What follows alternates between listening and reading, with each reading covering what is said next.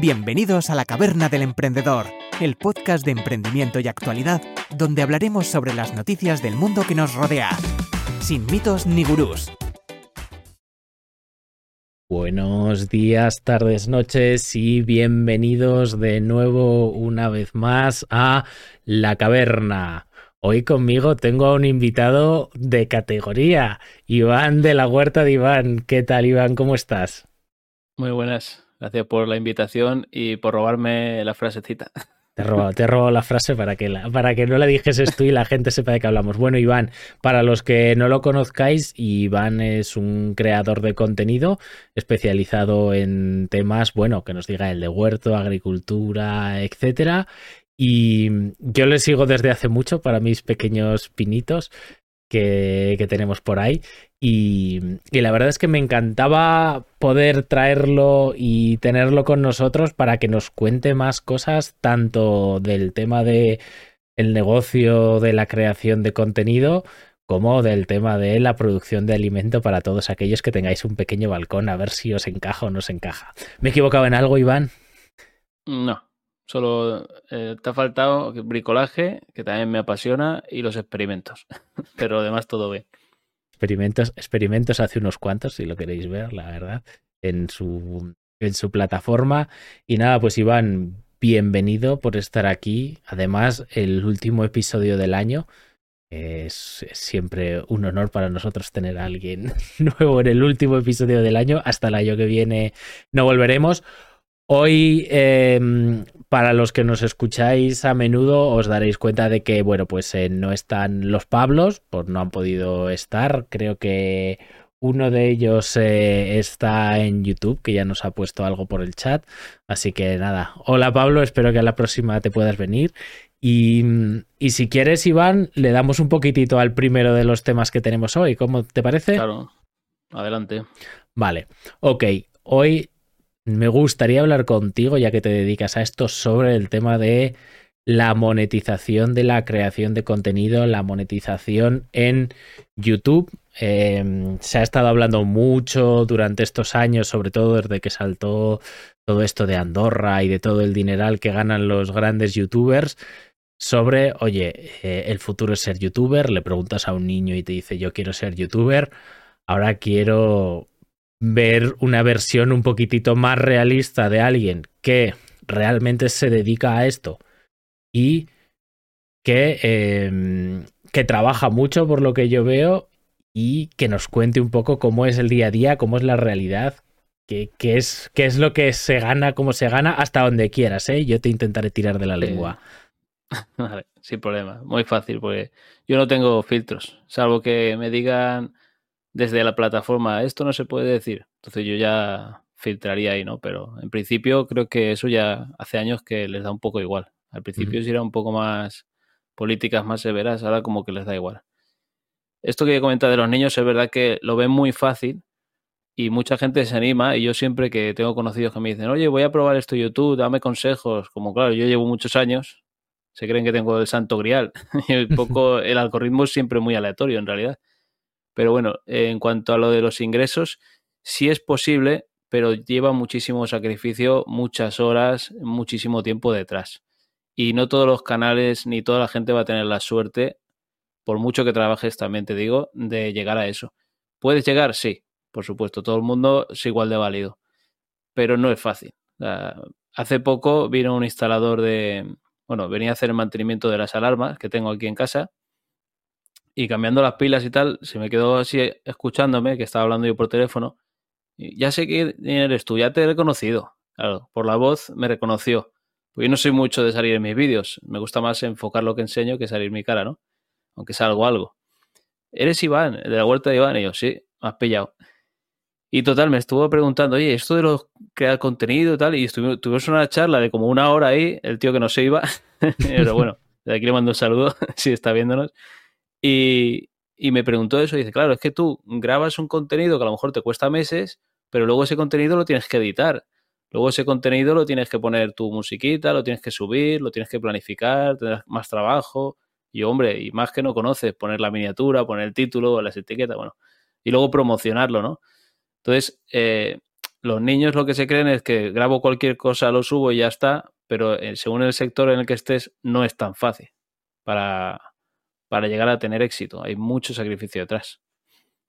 No, está claro, porque yo creo que igual lo que la gente tiene en mente es el típico streamer o youtuber, tanto de videojuegos como igual de blog, em, que igual un poco la imagen es, bueno, te sientas en el ordenador, enchufas un videojuego y a ver qué pasa. La verdad es que de esos hay muy pocos que les funciones y tampoco creo que sea tan sencillo porque creo que tiene que haber mucho más trabajo detrás del que habrá parece. muchísimo.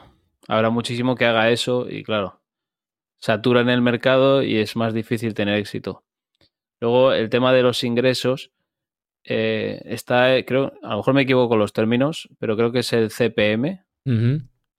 Que es lo que valora tu canal para pagarte, ¿no? Que, ¿Cuánto te pagan por, cada mil visitas o por millón? O cada mil, sí, Ujú. coste por mil o algo así, creo que es el- las siglas. Y en- yo he visto canales de amigos que se dedican a hablar de negocios y tienen un canal pequeñito que mueven a lo mejor 400.000 visitas, que está muy bien, la verdad, para un canal pequeño está- 400.000 es genial. Y me enseñan los ingresos y digo, hostia, pero ¿cómo que ganas más que yo? Y me enseñan el CPM de 4 o 5 euros y yo miro mi CPM de 0,70 y pico céntimos. Entonces la gente puede hacerse una idea ganando 0,75 por cada mil visitas, que un canal de huerto es mucho más difícil rentabilizarlo porque los anunciantes son los que son y son anunciantes o muy que invierten poco o muy poco anuncio o se tienen que repartir demasiado. Entonces, cuando me sale un anuncio de una película en mis vídeos, digo, web, este mes comemos bien. cuando sale un anuncio de jardinería, digo, este mes arroz. Pero es- es- sí que es verdad que eso es algo que se comenta mucho, ¿no? Que eh, hay nichos, nichos e idiomas, que por ejemplo el inglés paga muchísimo más. eh, sí, como cinco o seis veces más. mm, el tema de finanzas y negocios, como bien has comentado, paga bastante más que, por ejemplo, el tema gaming. Pero supongo que eso, eso dependerá de las subastas de los anunciantes por detrás, Claro. ¿no? O sea, no es lo mismo que, que quien te anuncie sea una plataforma de trading que va a cobrar unas comisiones súper altas que, que quien te anuncie sea pues un videojuego que igual por cada chaval de 17, 18, 19 años que le ven, pues el chaval se puede dejar un euro y se lo dejará uno de cada millón, ¿no? Supongo que, Ahí está, sí. que será diferente la, eh, la rentabilidad. Entonces ta- también es muy variable y varía mucho dependiendo de los meses lo que te pueden pagar por la publicidad. Sí, porque hay meses que son como más fuertes.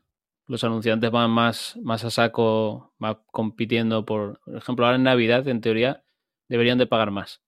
Lo que pasa es que como yo tenía una bajada de ingresos, aunque paguen más, yo me quedo más o menos igual. Pero bueno, esto es muy variable. Y lo que dices tú, en, en el canal este de mi colega, le salen anuncios de iPhone, todo iPhone. Y digo, madre mía, si es que normal que gane un dineral. Los está- anuncios tienen que ser... tienen que ser bien pagados. Porque una pregunta, tú, tú, por ejemplo, eh, ya has comentado que básicamente tienes que grabar a veces durante meses.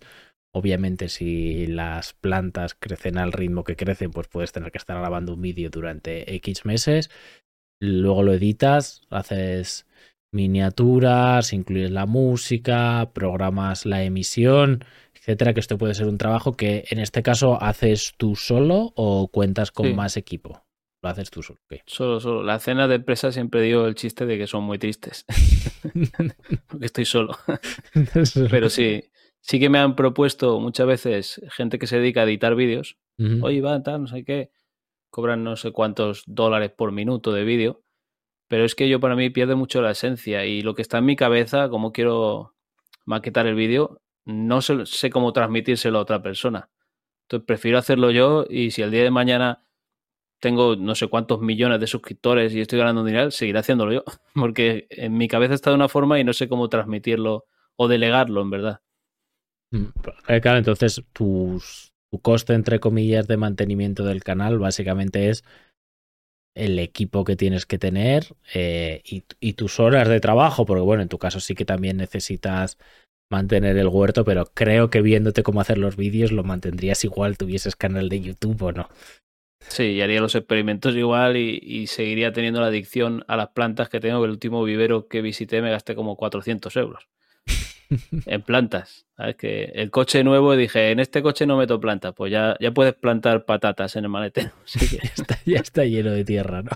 Totalmente. ya está lleno de tierra. Y, y luego por la parte por la parte de los egresos, entiendo que tú básicamente eh, publicas en YouTube. No sé si utilizas otras redes sociales o no sueles utilizar otras Uso redes sociales. Facebook e Instagram como más para publicitar los vídeos. También pongo algún reel en Instagram y tal. Twitch no lo uso porque no, no lo piloto ni le veo mucho sentido, aunque me lo está pidiendo mucha gente. Y luego ya eh, otra fuente de ingresos que tendría sería trabajar para marcas que es un soporte que me viene muy bien para cuando YouTube flojea mucho. Mm. Porque ya te digo que aunque la gente ve un millón de suscriptores, madre mía, este hombre está montado en el dólar. Pues hay meses que si no es por las anunciantes, no sería ni mileurista. Claro, claro. Porque estamos hablando de que la parte que te entra de YouTube es sobre todo la de los anuncios, lo que estábamos hablando de un CPM de 0,70, o sea, es decir, que pues por cada mil visitas son 70 céntimos, lo que sea, ¿no? O sea, 70, un euro, dos, dependiendo del canal. Y luego tu otra línea de ingresos, además, es contenido que creas para marcas, ¿no? Claro. ¿Y cuál, cuál es? Tengo, tengo, dos libros también que algo generan, pero te pagan una vez al año, entonces casi que no cuento con ello directamente. Es la, la, paga extra, ¿no? De todos los trabajadores. Oye, cuando, cuando llega ya veremos cuánto es, pero... es una lotería. ¿Recomendarías a alguien que tuviese algún hobby o algo particular empezar ahora en YouTube? ¿O crees que es un poco una locura? Sí. Yo no creo que sea una locura porque si es tu hobby o tu pasión, lo transmites. Y a la hora de enseñarlo, la gente eso lo percibe. Por A o por B se da cuenta de que lo que le estás enseñando te apasiona. Y es cuando realmente vas a subir rápido y vas a crecer rápido. Pero si lo haces como forzado o canales que imitan a otros canales o que ven estrategias de, por ejemplo, no sé si conocerás a Romo Alfons. Mm, me suena. Que es, Pues es un tío muy, muy loco, muy activado, ¿no? Muy, ¡eh! Mucha energía, venga, pam, para romper el patrón, para no aburrir al espectador, tal, se vuelve muy loco. Pues yo he visto canales que han empezado de huerto y son mini Romus, como él, pero en el huerto, y digo, madre mía, qué locura. Y luego dice, no, tío, no me va bien, no sé qué. Digo, es que no es tu personalidad, estás imitando a otro. Entonces, si es tu personalidad, que todos tenemos algo que aportar siempre, y le pones pasión, es que da igual, como si te dedicas a hacer, yo qué sé, postres, lo vas a petar seguro. Porque esto al final entiendo que es una, aunque la gente con TikTok hoy en día se puede creer que eres viral con un TikTok y lo petas, la verdad es que en YouTube yo veo que es una carrera más a largo plazo, ¿no? Que al final la gente que, que crece y que persiste es la que es constante, la que encuentra su identidad haciendo muchos, muchos, muchos vídeos y, va mejorando. ¿O estoy equivocado? No, no, no, pienso como tú. Y de hecho, le has dado la clave, lo que va mejorando, vas evolucionando, ¿no? Como creador de contenido y vas viendo, pues, ostras, el audio lo puedo mejorar o esto que a veces nos pasa, que nos enganchamos y decimos, eh, también lo puedo mejorar, lo puedo, el dialecto lo puedo mejorar, tal. Vas haciendo mejoras y evolucionando para bien o para como te quiere tu audiencia, porque también tu audiencia te puede ir guiando un poco. Pues esto me ha parecido muy largo, o salmas en cámara o lo que sea. Pero sí, yo creo que se puede, no creo que sea una, una utopía. Ah, porque hoy en día eh, una de las principales excusas, entre comillas, que pone cualquiera que quiera empezar es que el mercado está muy saturado, ¿no? Que ya hay de todo, que todo el mundo ha hecho de todo y sin embargo sigues viendo a gente que, que sale y, y le va bien. Mm, ¿Cuál es tu opinión sobre esto? Sobre la pues saturación del mercado, que tengas competencia en el mismo nicho. Yo es que como el tema de aquí hay un poco de salseo en realidad podemos tocar un poco de salseo. Exacto. Dale, entrando en terrenos pantagos. hay, hay sector, bueno, hay youtubers de huerta y tal que me odian un poquito. Porque yo cuando entré, vale, voy a dar un dato que no sabe mucha gente. Yo cuando entré en YouTube con Huerto, entré sin querer, fue de casualidad. Pensaba que el canal era privado y la gente empezó a verme y fue alucinante porque dije, ¿esta gente quién es? Que están comentando mis vídeos privados. Y, y otros youtubers que estaban ya de huerto, en, que llevarían meses, eh, me decían que para qué subía vídeos, que para eso ya estaban ellos, que no subiese vídeos de huerto. Entonces fue un poco extraño porque esa gente sí que los ve como competidores a otros canales, ¿no? Como me va a hacer sombra o tal. Yo nunca, yo he ayudado a canales que tenían cero suscriptores, invitándolos al mío, haciendo tutoriales en conjuntos, recomendándolo y tal. Han crecido, ahora están viviendo de YouTube y para mí es una maravilla. O sea, no veo una competencia entre canales. Veo que él aporta a su manera, yo aporto la mía y el pastel da para todos. O sea, no hay ningún problema. De hecho, toda la gente que, que estos canales de huerto enganchen, también se pueden enganchar al mío. Entonces, verlo como una competencia es absurdo. Y lo del miedo o excusa de, bueno, es que ya está todo saturado, tal. No, es que siempre vas a aportar tu toque, tu personalidad. Volvemos a lo de ser original, ¿no? Si le das tu toquecito y tienes carisma y a la gente la enganchas, es que da igual que empieces de cero. Solo lo que has dicho también que has dado la clave. Yo creo que has dado las claves. La constancia también es otra clave. Si eres constante, tarde o temprano, a base, aunque seas un pesado, al final vas a tener tu comunidad, te van a querer, van a surgir nombres, apodos, tonterías como lo de categoría, que yo lo digo y la gente me reconoce por eso. Entonces, eh, yo creo que sí que se puede, o sea, no lo veo una locura. Y lo recomendaría y para nada vería a alguien que lo pete y, tenga más visitas o más dinero que yo como un competidor, lo vería como un compañero. Y es lo que falla en esta comunidad y los grandes lo saben y lo han hablado muchas veces, los youtubers más grandes, que hay mucha toxicidad entre ellos y se odian historias. Ya, eso, eso es verdad. O sea, por un lado está lo de constancia y ir mejorando poco a poco. A ver, yo de YouTube no sé, no sé mucho, somos bastante noveles, pero vamos, en, en el mundo de los negocios y en, real, en realidad en cualquier cosa que hagas, es mucho más importante cada día hacerlo un poquitito mejor, un poquitito mejor, un poquitito mejor y hacerlo porque yo a todos los emprendedores que he visto que se sientan y empiezan a hacer un plan para lanzar un producto perfecto, nunca lanzan nada perfecto. En cambio, quien lanza algo y día a día lo va mejorando, acción, acción, acción, acción, acción, al final les acaba yendo bien por más palos que les lleguen. Entonces yo creo que más que un consejo de YouTube, es un consejo de vida, ¿no? Y por otro... Es un consejo más de vida de, oye, deja de quedarte en tu sofá planificando el negocio perfecto o el vídeo perfecto o lo que sea perfecto. Haz uno y escucha lo que te digan los haters, que ayuda mucho, ¿no? De esto es una mierda, mejora esto y ves mejorando y poquito a poco irás haciéndolo mejor. Y el otro tema de la competencia que dices a mí sí que me llama bastante bastante la atención, ¿no? Porque por un lado lo entiendo, ¿no? O sea, tú dices, mira, pues hay X ojos viéndonos X horas, entonces en un principio tú pondrías pensar, si esto fuese una tarta finita que hay que repartirse, que, que bueno, pues si tú entras en, lo, en el canal de Huerto, pues si había 10.000 horas de visualización, me inventa el número, pues claro, si tú me coges 1.000, pues eh, me fastidias, ¿no? Entonces, pues bueno, es más a repartir. Lo que no suele pensar la gente es que normalmente esto no son juegos de suma cero, ¿no? O sea que si empieza a mejorar la calidad de uno, de otro, de otro, de otro, puedes meter a más gente en el tema de los huertos y en vez de mil horas igual haces diez mil y tú acabas teniendo más, porque entre otra persona. Es algo que además sí, también... Mm, dime. No lo piensa, pero por ejemplo, yo ahora subo un vídeo de, por ejemplo, me invento tomates, ¿no? Y esa gente que ha sido notificada gracias a mí, luego le apetece ver más vídeos del sector de los tomates, de huerto, lo que sea, y van a terminar en sus canales. Entonces no es competencia. En ningún momento. No, no, está claro que puede que en algún punto particular alguien esté buscando cómo sembrar tomates y elija un vídeo de otro en vez del tuyo porque tenga prisa. Pero también es. Pero también es lo que tú dices, que también puede haber una persona que diga cómo sembrar tomates y vaya pasando de Iván a Tony, a tal, a tal, a tal, ¿no? O sea, de uno a otro sin ningún problema. De hecho, en, en, Twitch hay una cultura mucho más fuerte de, según creo yo, eh, viéndolo desde fuera, de la colaboración, ¿no? Independientemente de que luego haya recelos y rencores en el top, ¿no? Pero creo que sí que la plataforma está muy diseñada para, para colaborar, pero también creo que por necesidad, ¿no? Porque es la única forma de crecer al final, colaborar con alguien, porque no hay ninguna, no existe un algoritmo como tal que te que te muestre en YouTube cómo es más fácil crecer.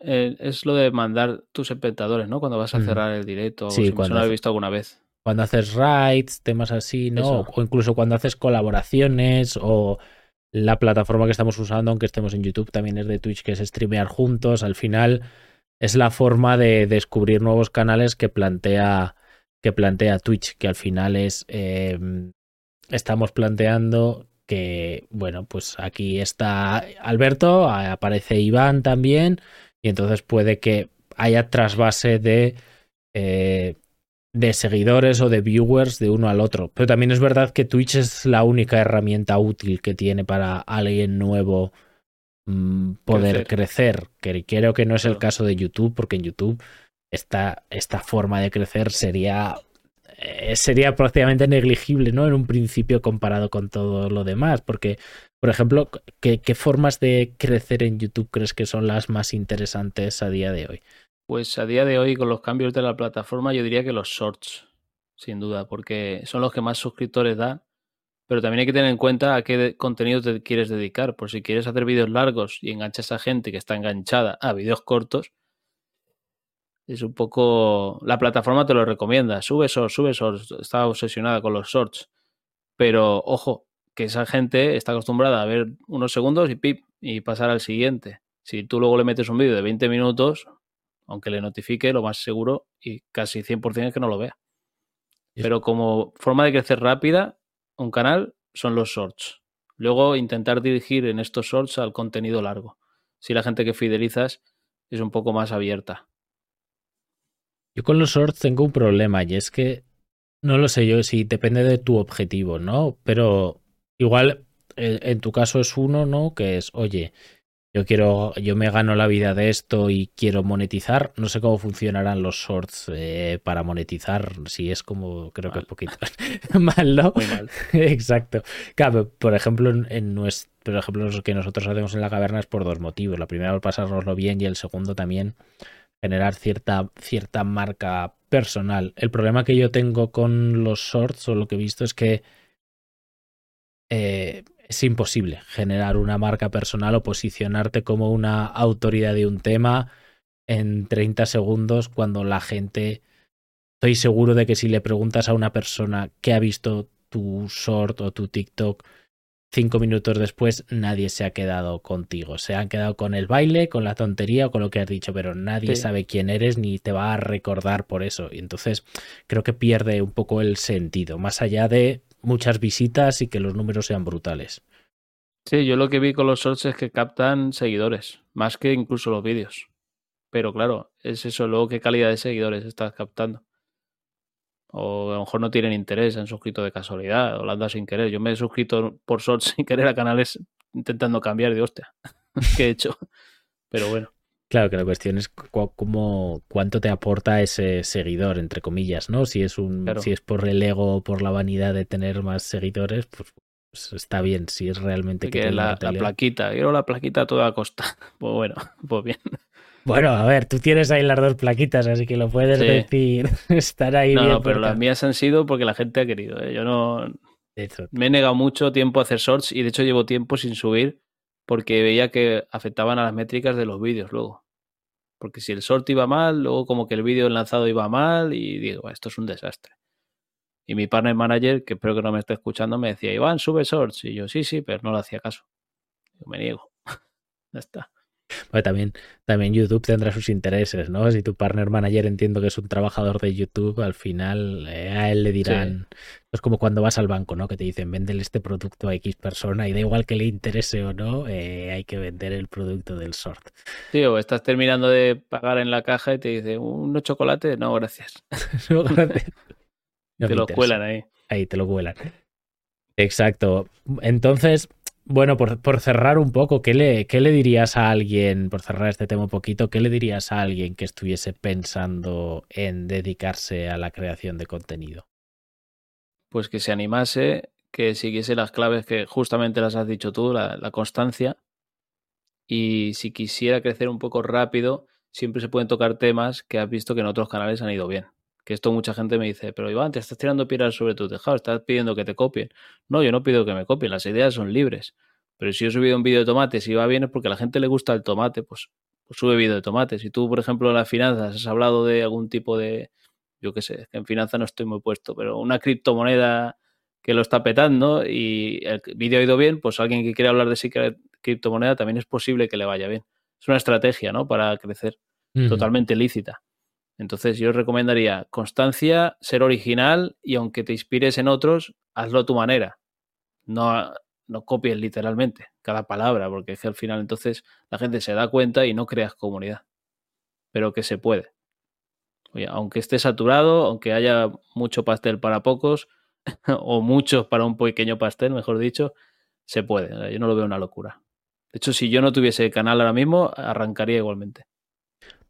Porque al final es un, por, la gente que, que, nos está escuchando, tienes un canal con más de un millón de seguidores que te que bueno, pues que te, que te da para vivir, o sea, te dedicas a esto realmente. Mm. ¿Cuánto, trabajo le dedicas a, YouTube? Buah. Mi, mi cardióloga me ha dicho que soy adicto al trabajo, así como dato. Como dato curioso, me dijo eso la última vez que estuvimos hablando. Yo es que eh, voy a confesar algo, cuando me aburro, trabajo. Y como no tengo, en realidad, no me vicio ningún juego, ni, ni me engancho a muchas series, alguna para comer o para cenar sí que me pongo una serie o una peliculilla, pero, pero cuando me aburro, eh, digo, voy a currar. Y entonces mm, creo que no sabría medir las horas que le meto, pero muchísimas a la semana, muchísimas. Más que en un trabajo normal. En un trabajo normal seguramente no tendría ni que visitar a la cardióloga, seguramente. Pero bueno. Bueno, esperemos que estés bien. Ahora sí, como has comentado la cardióloga, da hasta miedo, ¿no? El preguntar. Pero, pero bueno, para la gente que se cree que es encender el ordenador y enchufar un videojuego, que, que sepáis que, no. que no es tan fácil, que, que, lleva trabajo y dedicación por detrás. Iván nos lo puede decir. Fíjate ya nosotros, yo porque tengáis una idea, nosotros que lo hacemos como hobby y los vídeos prácticamente ni los editamos.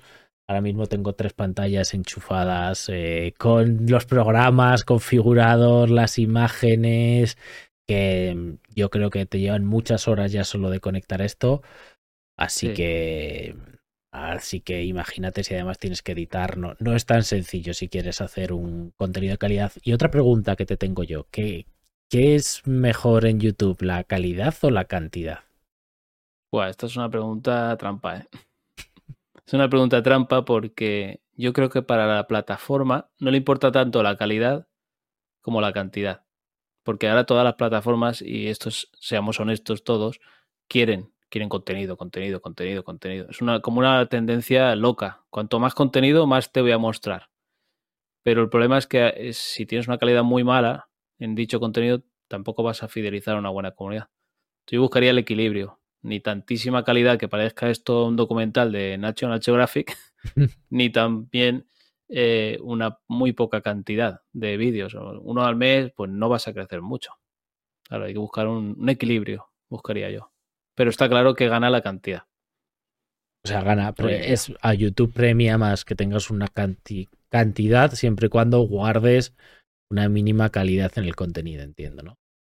Sí, porque el espectador no te cierra el vídeo directamente. Si yo que sé, he visto tutoriales de gente que dice voy a cambiar esta tubería y sale la espalda del tío y le está viendo la espalda cuatro minutos. Y digo, hostia, pues lo cierro. si pasa eso, no generas un interés y YouTube no te muestra más, por decirlo de alguna forma. Es, que es mi suposición.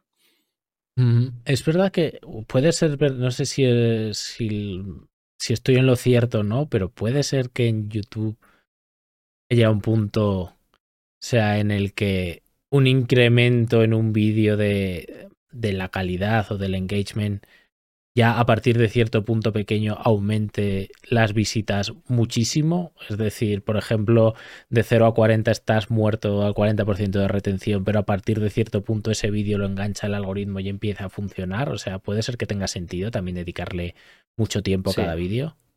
Sí, sí, pasa.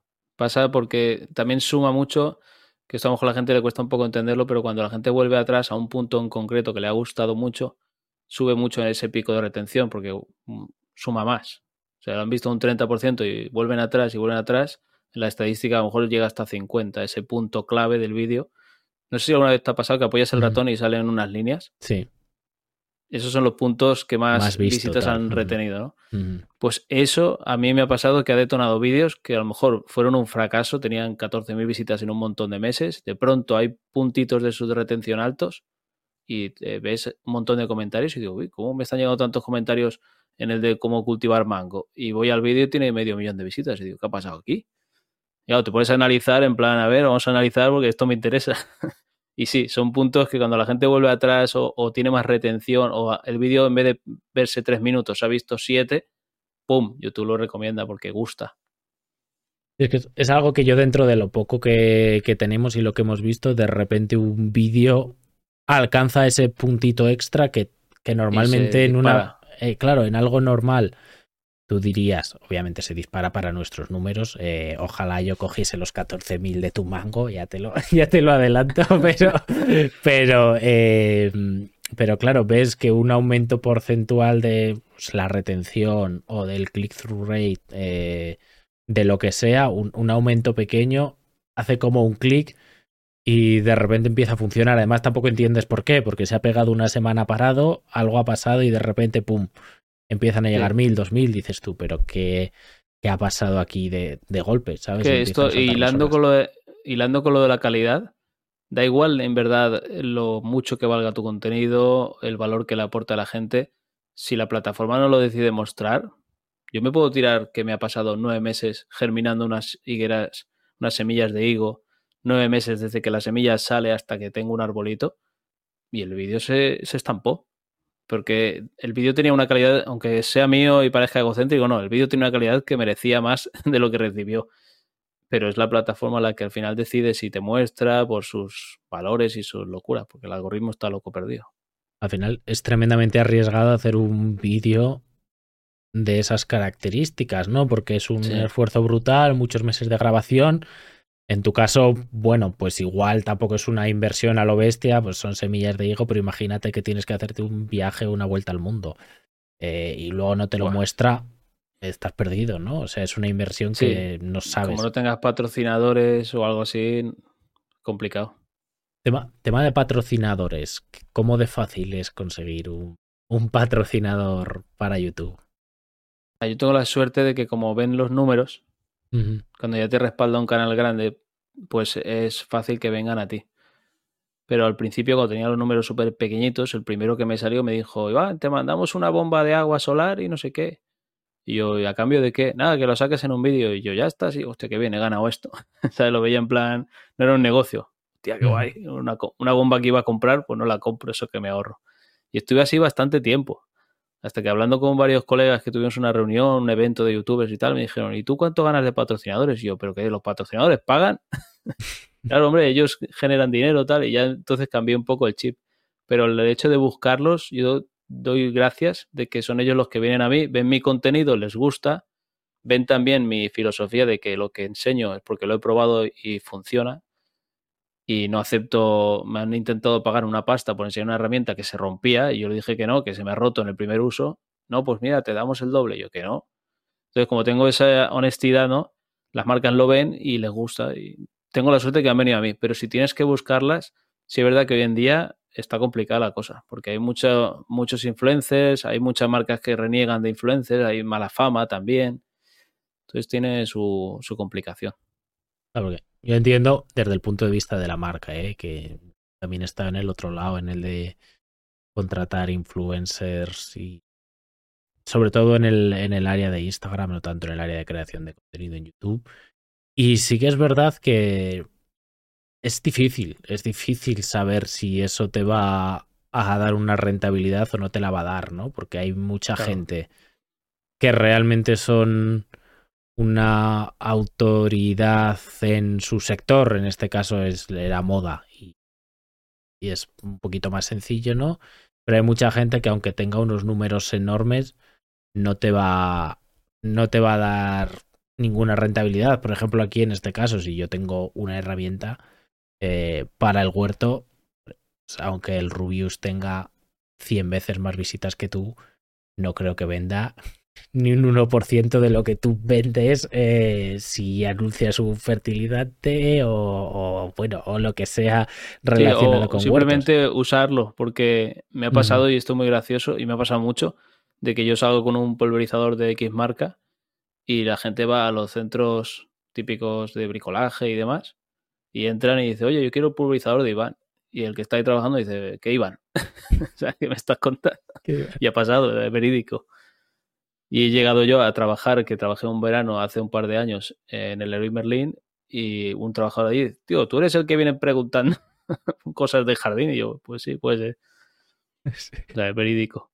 Claro, pero eso, eso lo has generado porque tú te has convertido, digamos, en una autoridad en el área de, de, los huertos, ¿no? Que también se enlaza un poquitito con lo que hablábamos antes de los sorts y demás. Es decir, tú, tú ahora tienes un valor para ciertas marcas que, que, es porque la gente se fía de lo que, de lo que tú promueves. Claro. Lo que también es un arma de doble filo, ¿no? Porque te ha pasado, me has comentado antes de una herramienta que se rompía. Te pasa muy a menudo que hay gente que viene con la billetera eh, hacerte promocionar sí. cosas te, que no. Tengo una, tengo una que me pasó hace un par de años que me dolió en el alma y cualquier persona que haya estado en un momento de dificultad, uh -huh. porque yo le quité deudas a mi madre, deudas importantes, y claro, tuve unos meses que estaba económicamente complicado, ¿no? Por decirlo ahora, todos hemos pasado por ahí, creo yo.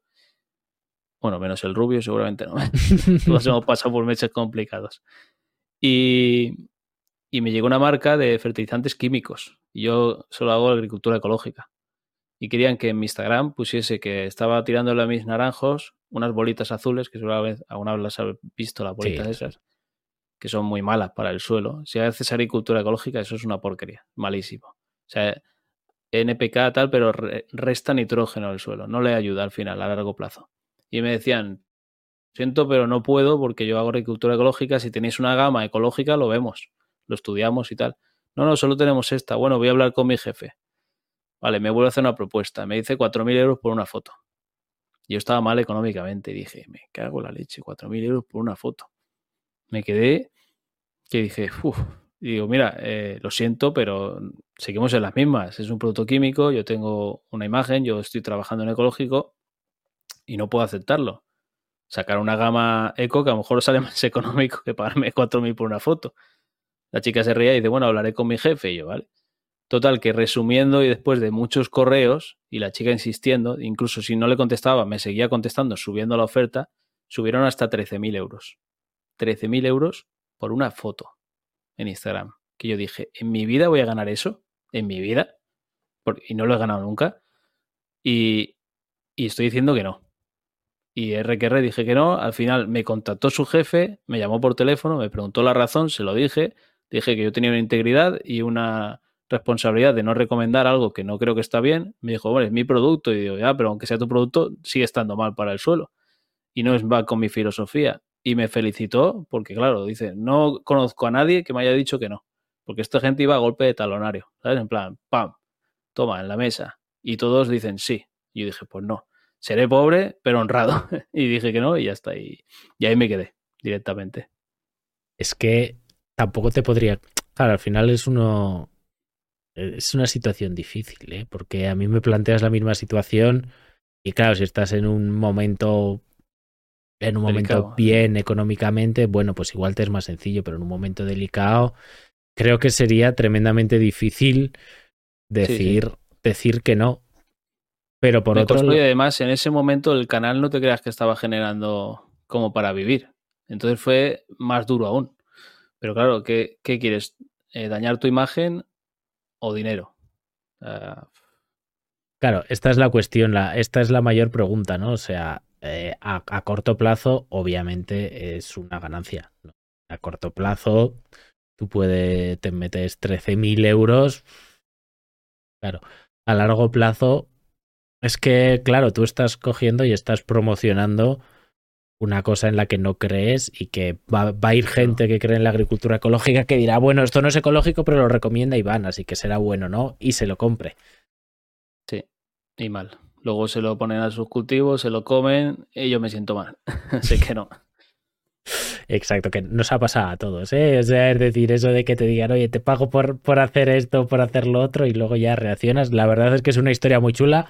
Muchas gracias porque nos va a servir para hacer algún clip, ¿no, hombre? Con esta historia. Pues genial, sin problema. Con esta historia, que nada más faltaba. Bueno, no vamos a alargar mucho más el tema. Ya hemos quedado claro que recomendarías a la gente que tenga un hobby, que cree contenido de lo que le apasiona que la constancia es importante y que bueno y que hay que trabajar mucho que no es simplemente enchufar el ordenador y ganar dinero sino que al final lo que estás montando es un negocio correcto claro totalmente, sí. Y que los vídeos no se suben solos, como se pensaba eh, el que vino de mantenimiento. Claro, tú eso lo pones en marcha y ya está. Yo sí, claro, el ordenador lo hace todo. no, tienes que hacer tú. Adem- Además es que, bueno, igual lo estamos alargando, te estoy preguntando mucho, pero además es que es complicado porque la historia no se acaba solo cuando, cuando subes el vídeo, porque luego si no funciona bien cambias miniaturas, cambias títulos, Claro, sí. respondes a comentarios. Al final es, es mucho más complicado y más largo de lo que parece, ¿no? Sí, yo creo que hasta que alguien no se meta realmente y vea el mundo desde dentro, o como has dicho tú, lo de configurarte el OBS, esta pantalla, esta otra pantalla, que eso lleva horas también, porque ahora el micro no va, ahora esto no va, ahora hay que pensar esta pantalla que parpadea, o sea, es que todo tiene su trabajo detrás. La gente que se cree, "Ah, levántate a las 7 de la mañana para trabajar y déjate de tonterías de emitir. Pues pruébalo, pruébalo a ver si vales y a ver si puedes. Y cuando veas todo el curro que hay detrás, me hablas. No, no, es que hay mucho. O sea, la gente, yo a la gente, por ejemplo, cuando le enseño lo que tenemos montado para hacer un hobby al final, que claro, es, es el OBS, pero con todas las ilustraciones que ha hecho un ilustrador que nos estaba viendo hasta aquí hace poco, que es Paco, hola Paco, eh, que ha hecho un ilustrador todas las ilustraciones, pero luego además del OBS, tengo tres navegadores, cada uno conectado a una salida de sonido para que se enchufe la música y se apague cuando no, para que cuando se nos, no se nos escucha a nosotros mientras estamos en el temporizador, al final aquí menos de 100, 120 horas de configuración de todo, estoy seguro de que no tiene. O sea, ha sido que es verdad que, que no son, no son me pego un mes entero trabajando en esto. O sea, cuando nosotros empezamos, cogí una imagen de fondo de Canva, las tres, claro, o sea, es decir, las cámaras ahí vas aprendiendo, Claro, eso. vas mejorando y también las horas de aprender no Las te las regala nadie. Tienes que pegar tú ahí tus empapes, tus tutoriales y luego practicarlo.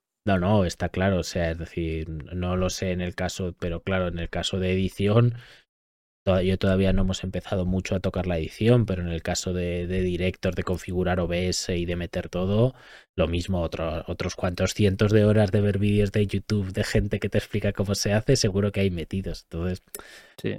que al final la gente se cree que es bueno, ya tengo un ordenador, voy a hacerlo. A ver, si estás en segundo de bachiller o primero te sobra el tiempo y te apetece, pues no tiene un coste. Pero claro, si estás trabajando, todas estas horas tienen mucho coste. Claro, yo los pri- primeros vídeos, ahora que dices esto, me lo has recordado, yo no editaba, pero porque tenía tres trabajos, aparte de subir vídeos. Y mi ex, que era bastante tóxica, las cosas como son, me lo decía, ¿para qué haces esa tontería? Eso no vale para nada, tal, Pascual. Y yo decía, bueno, pues tienes muchos trabajos, tal. Y digo, bueno, déjame, yo lo hago por afición. Que luego se convirtió en un trabajo, pues suerte, pero no. Hombre, mira, mira ahora cómo estás. Al final sí que es verdad que la diferencia entre un loco y un genio es el éxito, ¿no? Pues ya está. O sea, al final, oye, como te ha ido bien, pues fíjate qué visionario eras, ¿no? Si te hubiese ido mal, o cuando al principio no te no funcionaba, todo el mundo te dice, pero qué tontería estás haciendo, ¿no? ¿Para, para qué Sí, pierdes no, tu luego- tiempo en eso? Luego cuando llegué al millón, yo siempre he creído en ti. La típica frase. Cago la leche. Siempre creí en ti. Es- Espérate que rasgo WhatsApp para atrás, a ver, que, a ver si creías en mí, ¿no? Vas a ver tú. Bueno, tío, pues eh, nada, de verdad, enhorabuena por, por el millón, por el contenido. Ya te digo que yo llevo muchos años eh, viéndote y por la accesibilidad, ¿eh? porque básicamente, Iván, yo te escribí y te dije, oye, que soy tal, que soy tal, que no me conoces, te quieres venir. Y a la primera me dijiste que sí, no estoy incitando a nadie a que le escriba. ¿eh? Pero bueno, Ahora me petan el buzón. exactamente. No, sí que me llegan muchos correos, ¿eh? Con, oye, voy a hacer un trabajo en mi escuela, puedo usar tu vídeo y te podemos hacer una videollamada. Y yo, puf, depende del día. Venga, pues tal día, ¿qué te parece? Sí, y me hacen una videollamada de Perú en una escuela con un montón de alumnos y, hostia, pensaba que era uno solo. es una videollamada ahí en un aula. Pero bueno, eh, yo estoy abierto porque si puedes ayudar, ¿por qué no? O colaborar. Al final te enriqueces también. Está clarísimo, está clarísimo. Bueno, Iván, pues si quieres vamos al segundo tema, que el segundo tema creo que te gusta todavía más, ¿no? Que, A vamos a tocarlo. Bueno, em, no sé si sabes el dato exacto, pero desde la pandemia los alimentos han subido más de un 30%. Es una barbaridad. Esto eh, dentro de la Unión Monetaria Europea es algo que no se había visto antes. Y bueno, hemos llegado a un punto en el que puede que tenga sentido para ahorrar montarte un huerto si tienes una terraza, un balcón o un pequeño espacio en el exterior. ¿Qué opinas, Iván? Pues totalmente cierto porque yo cuando voy a comprar compro cosas que obviamente no produzco. Pero desde hace unos años atrás estoy haciendo mis propias mermeladas, mis conservas.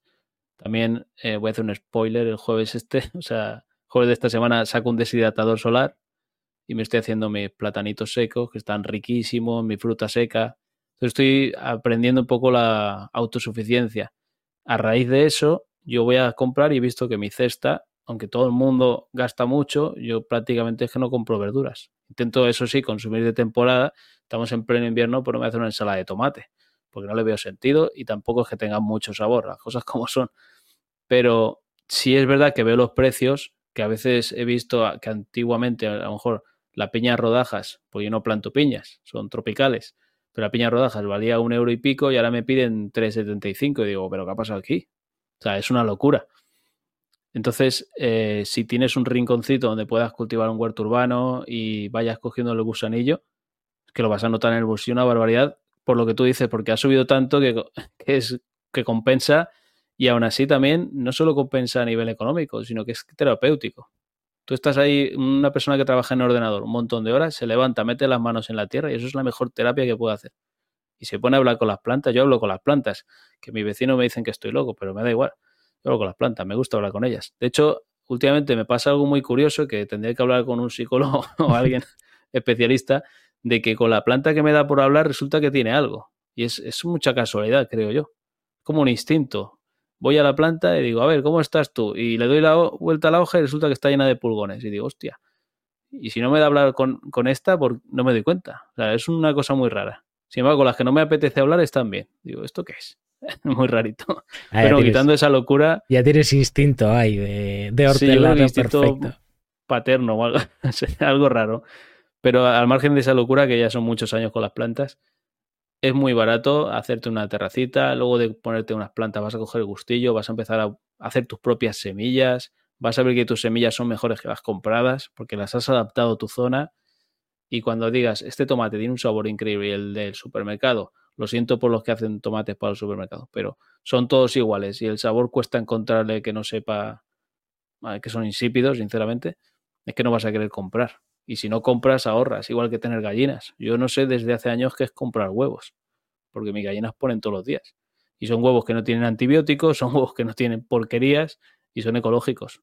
Y cuando le doy a la familia, pues dicen, madre mía, qué sabor. Y digo, bueno, pues lo que sabe un huevo. Una, una pregunta que igual tú sabes por, qué los tomates comprados son mucho más insípidos que los del huerto. ¿Cuál es la razón? Porque alguna razón científica habrá. Sí, la velocidad de crecimiento y que los tienen a las tomateras en invernaderos, con, aparte de químicos ahí en vena, como un tío de estos de gimnasio que se pincha y está muy grande. Yo he ido a muchos gimnasios y, y veía tíos súper grandotes, pero que no levantaban 20 kilos. Y yo me sentaba, levantaba 20 kilos y decía, pero si esto, que, esto no cuesta nada. Me ponía 40, levantaba, ah, bueno, esto ya cuesta un poco más. Y me miraban y se enfadaban. Pues me recuerda mucho a esos tomates. Son muy grandotes los tomates, los, pinchan, los dopan, les ponen luz 24 horas para que la planta crezca muy rápido. ¿Y qué pasa? Que incluso entre el dopaje, el crecimiento ultra acelerado, que todos los cortan en el mismo momento y tal, y los cortan verdes, la planta no le ha podido dar azúcares. Entonces el tomate luego madura en una cámara directo de camión al supermercado, cuando ya lo ven algo rojito lo sacan, pero eso no madura en la mata, eso no tiene azúcares, no tiene apenas vitaminas. Es que estás comiendo por comer, como si te dice, como si estuvieses en Matrix, comiendo un tomate que sabes que no, que no te alimenta. Pues yo lo mismo. Y muchas veces mis amigos y mi gente más cercana me dice, tío, siempre que vamos a comer por ahí le quitas el tomate y la lechuga. Y tú que eres el hortelano, ¿cómo haces eso? Y pues, precisamente nos dais cuenta que esto no sabe ni a lechuga ni a tomate y por eso se lo quito. Me pasa salir. Cuando voy a comer por ahí no quiero comer verduras. No, está claro, si al final todo, todo tiene una explicación. Eh, mi duda era esa, porque yo creía que era porque simplemente los cogían en verde y los dejaban en cámaras. No sabía todo todo el, dopaje. Todo el, todo el tema del dopaje, obviamente. Claro, no es lo mismo tú en tu casa que sabes lo que metes y que no tienes prisa a tener que hacerlo de forma industrial, que tienes que rotar lo más rápido sí, Se entiende que es para que ganen dinero, si no, no ganarían dinero. Se entiende. Y lo respeto, cada uno con su negocio, pero no comparto eh, comer eso.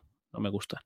ya de cada uno, si te lo puedes permitir tener, como has dicho, unas macetitas y tal, es que vas a recordar al. De hecho, tengo una variedad de tomate que le llamo el abuelo, porque es semillas de mi abuelo. Y madre mía, es que es tomate sabor a pueblo. Un tomate único. Y luego comes uno por ahí y esto no sabe. Está, está claro, porque, o sea, tú tienes, em, creo que es al lado, no sé si tienes la casa al lado, ¿no? O sea, tienes una extensión bastante maja donde tienes el huerto, árboles frutales y gallinas, ¿correcto? Sí, yo tengo eh, chalet, o sea, ahora mismo delante mía tengo el jardín y detrás tengo la parcela con una piscinita que era una alberca, pero la he transformado en piscina.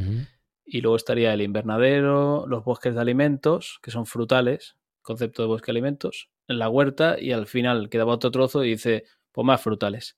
De hecho, estoy comprando tantos frutales que ya estoy colonizando el, jardín. Me metí un aguacate, unos pistachos, me falta sitio ya. O sea, ¿y, ¿y cuánto tiempo? Vale, sí que es verdad que en tu caso es muy diferente porque tú te dedicas a eso, entonces lo tienes perfecto. Yo el otro día te enseñé una foto de mi huerto y tu, y tu veredicto fue bastante duro sobre él, pero claro, para, para, una persona que, que, lo quiera, pues para tener unos pocos tomates o, o, o para tener ciertas frutas, ¿cuánto espacio necesitarías? Por persona y qué tiempo te llevaría tener un pequeño huerto, ¿eh? no para ser autosuficiente, sino para tener tus propias frutas y verduras. Yo en, tiempo, siempre que me han preguntado eso, es muy poco, no requiere mucho tiempo. Porque tú cuando, por ejemplo, atas los tomates ya no los vuelves a atar hasta dentro de unos meses. Cuando quitas chupones, igual, a lo mejor hasta dentro de un mes no vuelves a quitarle chupones. Entonces no es un trabajo tan constante ni tanto tiempo. O a lo mejor cuando dices, voy a ver si están para regar, yo uso el dedómetro siempre, no falla, lo clavas en tierra, está húmedo, está seco, riego o no riego. No hay más historia. Pero el espacio, mm, a lo mejor unos 10, 20 metros cuadrados, ya te da de sobra. De hecho, hay mucha gente que cultiva en un metro cuadrado. Puedes combinarlo con espalderas para hacer cultivo vertical o puedes hacer un, un jardín de hidroponía, que también lo hace mucha gente. Pero eso ya al gusto de cada uno. Pero 10, 20 metros cuadrados te daría para una familia de cuatro personas sin problemas. Bien llevado, claro. 10 mm, metros cuadrados, entiendo, de eh, espacio cultivable, ¿no? No dejándote pasillos y dejándote cosas, sino de sitios donde metes plantas. Un bancal de. Sí, si cuentas en vertical, por ejemplo, que hay mucho cultivo de vertical, judías, tomates y demás, también se pueden contar esos metros cuadrados y al final un balcón te sorprende los metros que tienes para cultivar. Si cuentas eh, la pared también, por ejemplo. Con el balcón tendrás que llevar cuidado de no meter mucha tierra, no sea que acabe el huerto en el balcón del vecino, pero bueno, por todo lo demás, regando. O sea que en verdad. A mí me ha pasado, me ha pasado que los vecinos me tiraron el primer huerto que hice en la terraza. ¿Ah, sí? los cabritos. Como... Me dijeron, empezaron a salir habas, empezaron a salir maíz, empezó a salir de todo, y yo todo feliz porque cultivaba en cajones de fruta, estaba todo motivado, eh, mi primer huerto urbano, tal eh, tienes que quitar eso, eh, que ahí no te hemos dado permiso. Y digo, pero si os pregunté, me dijisteis que sí en una junta. Pues no te hemos dado permiso. Al día siguiente subo, digo, bueno, voy a cosechar y ya veo dónde me lo llevo. Y ya no había nada, lo habían tirado todo por la noche. Ah, pues estaba en la parte de arriba, ostras. Sí. Bien, bien. No sé. Vecinos. muy duro, muy duro. No, yo me refería al peso del balcón. O sea, que la gente lleve cuidado, que, por eso, que por eso se hace con fibra de coco, ¿no? Y cosas similares que pesan mucho menos que la tierra. Sustrato liviano, sí. Mm, ok, pues la verdad que bastante interesante. ¿Y qué le recomendarías a alguien que quisiese empezar, que, plantase y cómo al principio? Pues a ver, eh, yo lo que recomiendo siempre es empieza con plantitas compradas, con plantel, no con semillas, porque si estás empezando de semillas es mucho más complicado.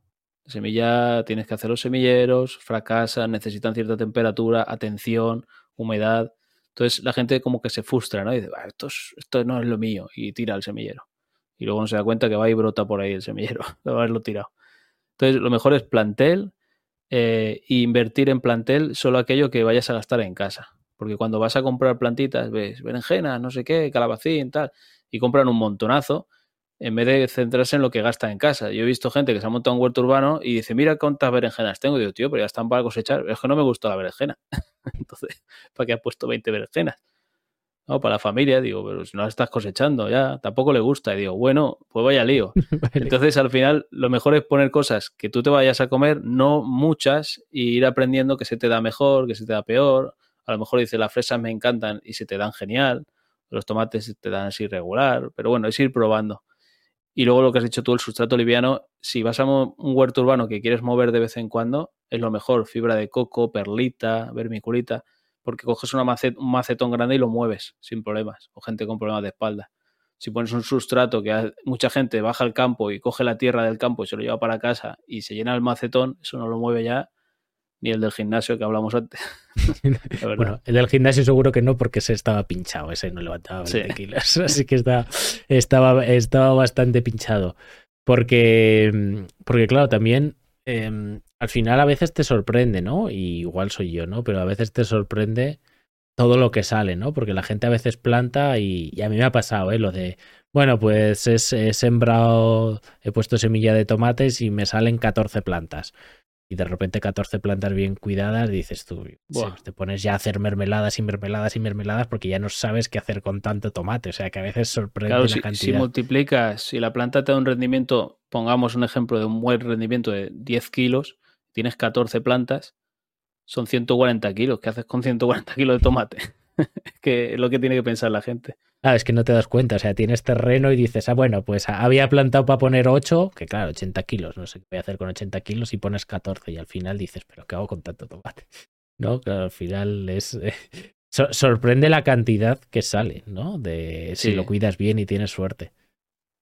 Sí, la verdad que sí. Por eso yo intento también controlarme, porque como tengo mucho terreno, pues a la gente le gusta, a mi familia le gusta mucho los pimientos. Pues ahora, 80 pimenteras. A ver qué haces con tanto pimiento luego. Y por eso este año atrás me puse con las conservas, para no tirar. Claro, claro, porque también es, es, una opción. Y luego has hablado de que también, de que también tires gallinas. Claro, esto ya es más para gente que. Para gente que tenga un espacio, pero para gente que tenga. que tenga espacio exterior, que igual viva. viva más en una casa, como tú has hablado de un chaleo tal. Eh, ¿Con qué le recomendarías empezar? ¿Con un huerto, con gallinas, huerto más gallinas? ¿Qué, es, ¿Qué, es, lo que le recomendarías a una persona? Yo tiraría con huerto y gallinas.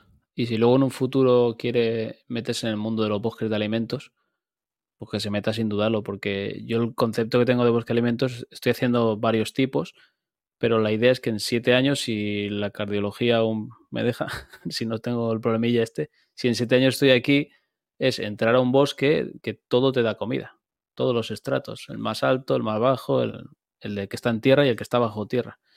Es una maravilla. Cuando yo llegue a lograr eso, eh, yo no voy a, comprar a ningún lado. Es, que es un bosque de alimentos para la gente que nos esté escuchando, que para que lo entienda la gente. Un bosque de alimentos es eh, recrear un bosque natural, lo que sería que tú entras en un bosquecito, pero que todos los árboles o la gran mayoría dan comida dan comida de algún tipo en diferentes meses. Tengo ciruelos que dan en junio, julio, agosto, septiembre. Los he ido cogiendo a posta para tener ciruelas casi todo el año. Cerezos lo mismo, eh, los olivos. También tengo algunos exóticos que lo pasan mal con el frío. Papayas ya no quiero más porque la papaya el viento me la partía y dije, bueno, pues me voy a conformar con el aguacate también, que es una maravilla. Y la idea del concepto de los alimentos es tú entrar y tener en todos los estratos comida y eso es, en resumen, muy, muy resumido, un bosque de alimentos. Crear un lugar que te va a dar comida. Por eso se llama de alimentos. ¿A qué te refieres con en todos los estratos? Por ejemplo, el árbol más alto, luego una enredadera que sube por el árbol, sería un estrato inferior, luego una planta que está por el suelo, luego un arbustito, luego plantas que están bajo tierra que te dan raíz. Entonces tú da igual el estrato que busques, todo lo que hay tiene que darte comida o ser una planta de soporte, que da sombra a otra y la está cuidando en sintropía y tal. Es que es un mundo que tiene mucha historia detrás y mucho estudio, pero es un mundo fascinante. O sea, entrar en un bosquecito, que es lo normal.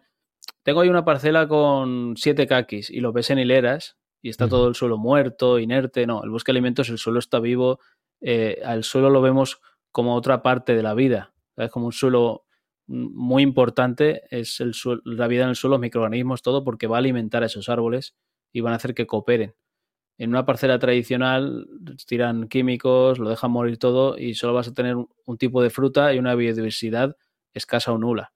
Yo aquí desde que estoy trabajando, aquí no habían hormigas, no habían caracoles, ahora se dan aquí unos festines que no veas. Y se está restableciendo el, el, orden natural, ¿no? Que incluso han aparecido mantis religiosas que vienen a controlar a los pulgones, a los saltamontes porque se los comen y a los machos también se los comen. Pero bueno, eso es otra historia. Eso es, una historia completamente diferente.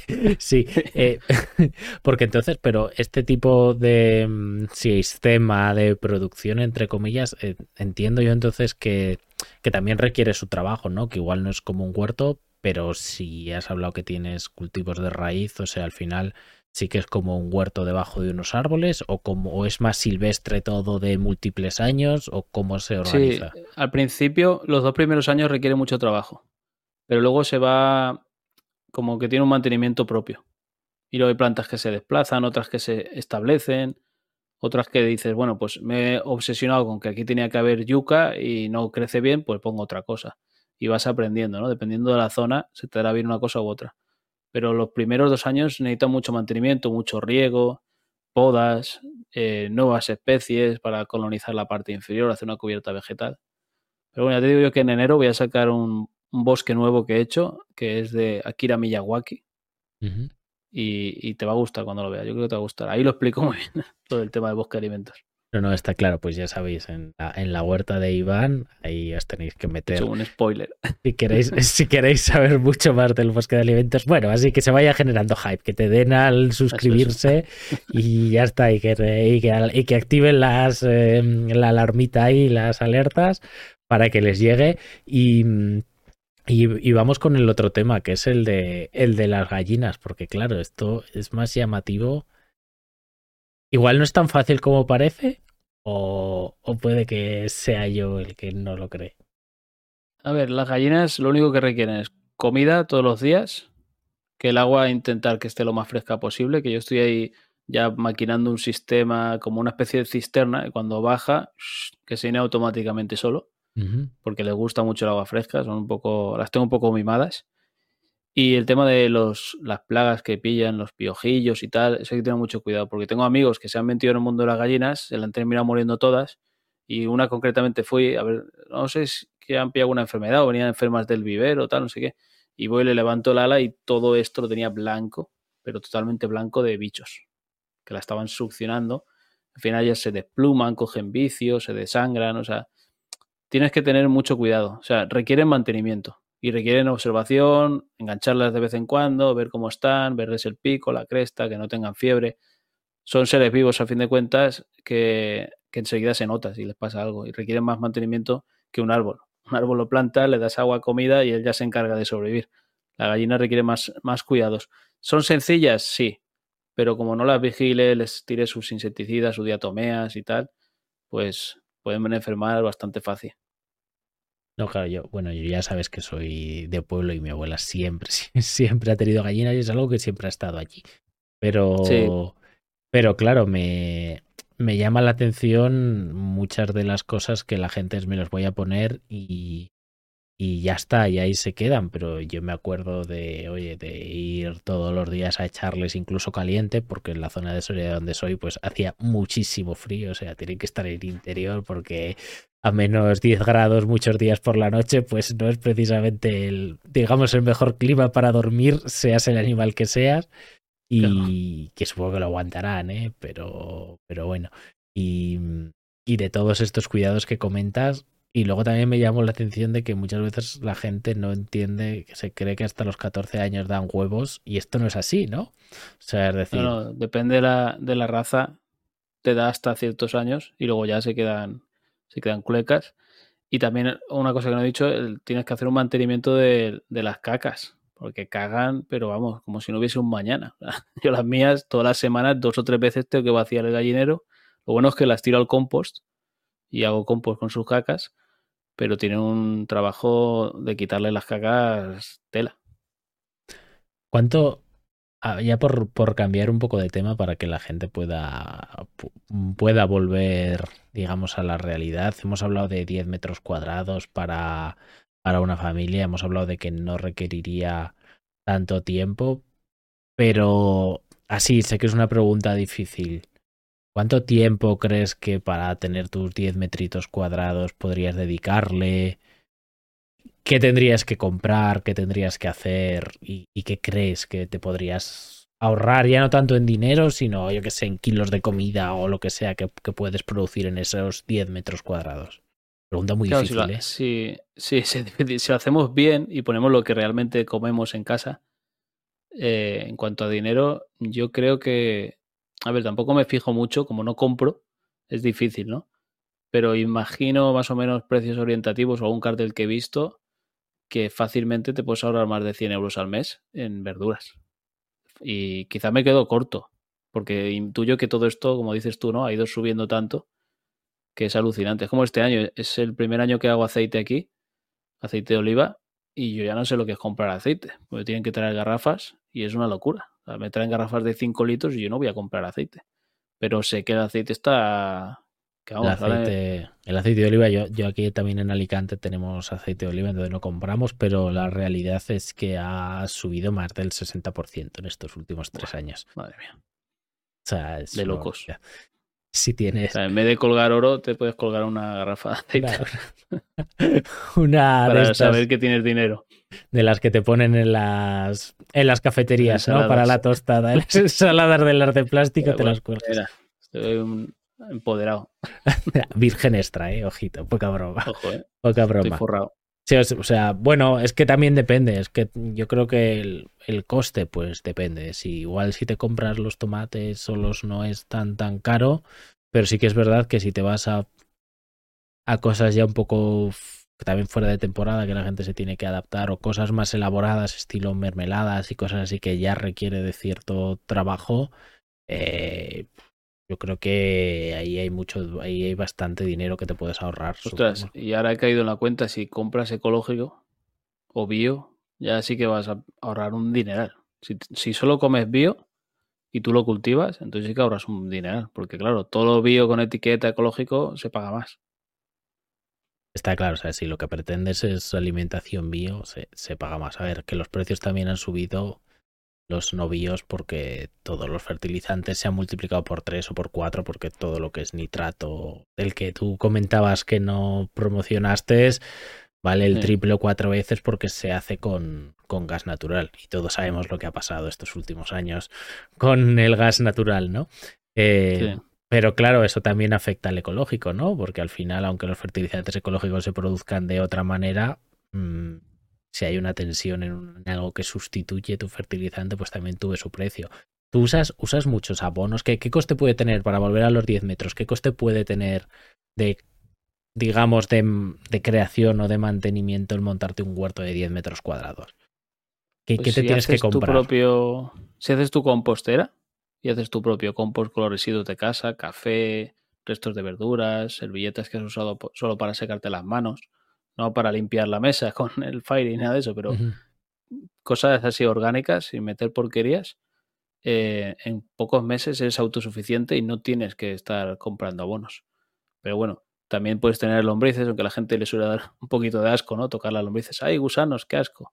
A mí todo lo contrario, los he tocado toda la vida y también me he criado con mis abuelos en sus gallineros, en sus huertas y sigo muy asilvestrado.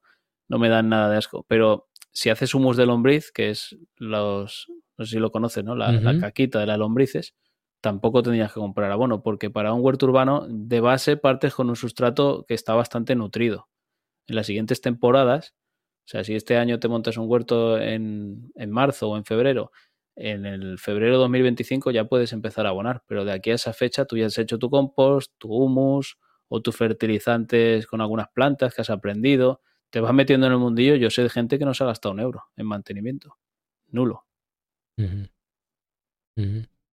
No, no, está claro. Sí, sí, a ver, yo sí que es verdad que yo ya te lo enseñé, o sea, sí que te, al final, eh, yo porque la gente lo, lo sepa, o sea, yo tengo como ahí un huerto que son, por fuera son 40 metros cuadrados, pero de, terreno cultivable son 24. O sea que por lo que hemos comentado daría como daría como para dos familias, pero sí que es verdad que al final yo tuve que comprarme una herramienta porque aquí en Alicante no tenía toda la vallita pequeña para que los perros no entren. Em, la tierra era malísima, o sea, fue un montón de trabajo y tuvimos que echar bastante abono. Y al final, para montarlo, con vallita, herramienta y todo, me gastaría unos 300 euros, ¿vale? Que es, que es lo que pasa, que claro, si quitas la vallita, quitas la herramienta, que serían 30, 30 y algo del abono, y luego, bueno, que tienes que echarlo durante unos años. Al final, bueno, es lo que te comenté, estaba casi, casi sembrando ahí en el camino, ¿no? Como el que dice eso era un Sí. camino que al final... Había- era un terreno de montaña, ¿no? Me parece. La Sí, era un, terreno de olivos, pero sin, de montaña también y sin, eh, digamos, sin labrar hace bastante tiempo y bastante duro. Entonces es, es complicado. Porque si alguien tiene un cacho así, en el que, yo ya te lo digo porque yo ya tengo otro en Soria, ya he visto lo que ha pasado con X años, pero no quiero hacer spoilers. Si alguien tiene un terreno que dice, va, esta tierra es mala, ¿crees que se puede convertir en una tierra buena con paciencia y tiempo? Sí, el caso es esta. O sea, yo cuando llegué aquí, tengo amigos que me dicen, cultivas en una cantera, tío. Porque es piedra y arena. Pero a base de meterle camiones de compost, meterle camión de tierra buena también, del fertilizante que hago yo. Luego, cualquier vídeo que hago de cómo hacer un fertilizante con esta planta, pues se lo echo a la tierra también. Hostia, ya hay. Tú cuando bajas un taco así de tierra, ya hay dos centímetros de tierra cultivable. Que crear tierra es muy difícil. Dicen que se tardan miles de años de forma natural, ¿no? Entonces, de forma artificial, con aportes de acolchado, materia orgánica, por eso te dije, ahí falta acolchado. La foto que me enseñaste se va creando suelo, pero cuesta mucho. También lo que habré invertido aquí yo ya he perdido la cuenta, la verdad. Sí, sí. No, yo te lo digo porque yo tenía, tengo otro en Soria, que es el que usa mi madre y demás. Y básicamente era una tierra de, de típico, donde tiras los restos de obra, básicamente, y parecía Escombros. un camino. uf, y estaba sacando piedras allí durante años. Y es, y es bastante más pequeño, pero en ocho años que lleva, ahora ya da gusto. O sea, todavía no es como el que tenía mi abuelo que parece un cenicero, ¿sabes? Que lo que lo tocas y es como cenicilla, pero, eh, pero claro, cambia, cambia mucho. O sea, que la gente que se lo crea que se, que se puede, bueno, Iván nos lo ha dicho, pero que, que es que poco Sí, a poco sí. se puede ir mejorando. o sea, pero tampoco es tan poca inversión, entonces, ¿no? Lo hemos pillado si, quieres cambiar si algo. parte, o sea, si hablamos de un huerto en terraza, sí. Un huerto que. A ver, es que en realidad todo el mundo tiene una terracita, un balcón, un tal. Eso es fácil. Pero no todo el mundo tiene un terreno. Eso ya es como más complicado, ¿no? Más. O te metes en ese pantanal o no lo, no- normalmente no lo tienes. Pero una terraza es fácil y es económico, hasta tú mismo con palets puedes hacer las macetas. Es, un mundo que muy autodidacta y muy fácil. Pero si compras un terreno y es malo, y es poca agua y tal, y nunca se ha cultivado. Aquí también había una escombrera, también había una zona donde quemaban cosas, que habían somieres quemados, colchones, muelles. O sea, yo aquí saqué, si no me equivoco, siete contenedores de basura. Antes de llegar a la tierra. Y yo dije, bueno, ya, ya no hay cristales, ya es una mejora. Ya se puede empezar a cultivar. Ahora tengo piedras de la escombrera y luego cuando las quite tendré ya Algo de tierra. Muy bien, muy bien. Bueno, entonces, ¿qué le, recomendarías a alguien que, a alguien que empezase para ir cerrando, para ir cerrando el vídeo? Pues si empiezas en casa, al- intenta hacerlo tú mismo si no quieres gastar dinero. Si quieres gastar dinero, pues si lo tienes, adelante. Y si empiezas comprándote un terrenito, eh, revisa muy importante que el agua no falte, porque sin agua no vas a ninguna parte. Y que la tierra pues sea mejorable. Si es una tierra arenosa, materia orgánica saco.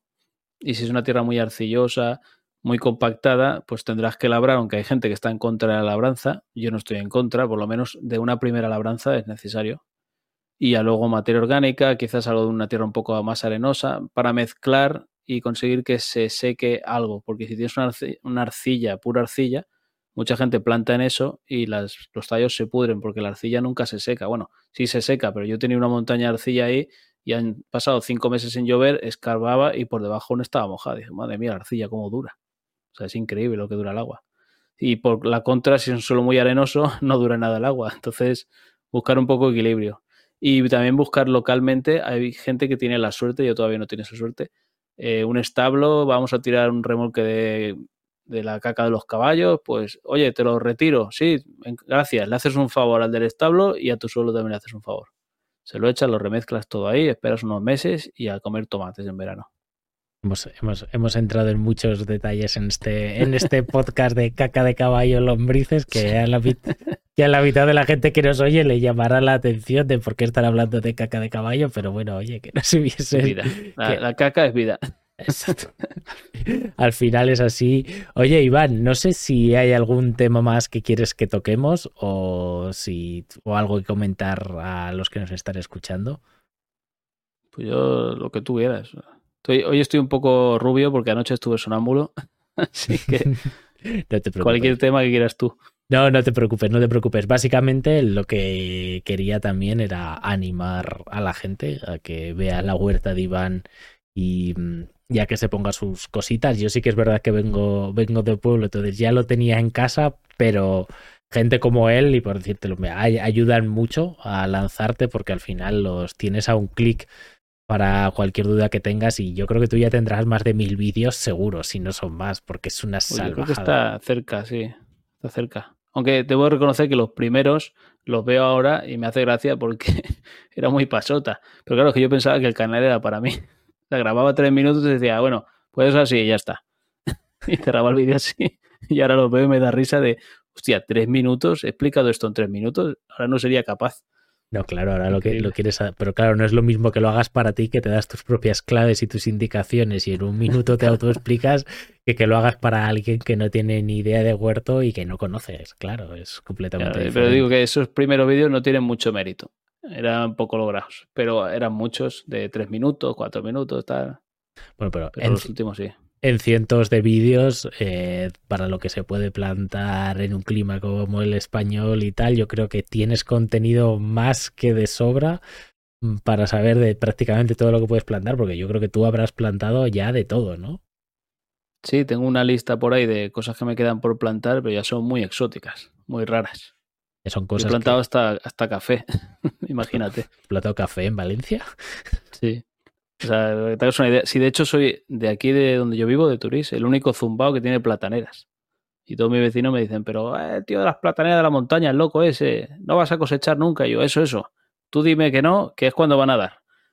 Y ya, ya saca un racimo de flor. O sea, ya se vienen plátanos. Pero claro, es que al final son cosas que tú porque tienes el conocimiento y, y las cuidarás como nadie, pero claro, una planta de café o una platanera en una montaña de Valencia no es lo más, no es lo más fácil de No, conseguir. No, pero se puede. Con los cuidados se puede. Claro, claro. Y el aguacate igual, el aguacate, los primeros, ese aguacate que tengo aquí delante en el jardín, que lo digo como si lo viese esto, pero que lo tengo delante justo, tiene tres años conmigo. Los dos primeros años le ponía una fundita de plástico y cuando vendía viento, ¡uh! se iba la fundita. Yo me cago en la leche corriendo a buscar la fundita y volver a ponérsela. Este año he decidido que no se la pongo y ahí está el tío aguantando como un campeón. Se ha aclimatado. Ya está. Pero al final, con el tiempo supongo que se aclimatarán, claro. Pero es mucho trabajo. Pues nada, Iván, oye, de verdad, muchísimas gracias por venirte. Os recomiendo a todos que sigáis a Iván en la huerta de Iván, aquí en YouTube. Y, y nada, eh, lo dicho, eh, muchas gracias a todos los que nos habéis escuchado, a los que habéis escrito por el chat. Publicaremos esto en formato podcast. Los que ya nos estáis oyendo, pues ya sabéis que lo estamos publicando en formato podcast. Y las cinco estrellitas y demás comentarios, likes y etcétera, etcétera, pues nos vienen genial. Así que nada, Iván, de nuevo, gracias por venirte por aquí y nos A vemos por la invitación. Hasta luego. Chao.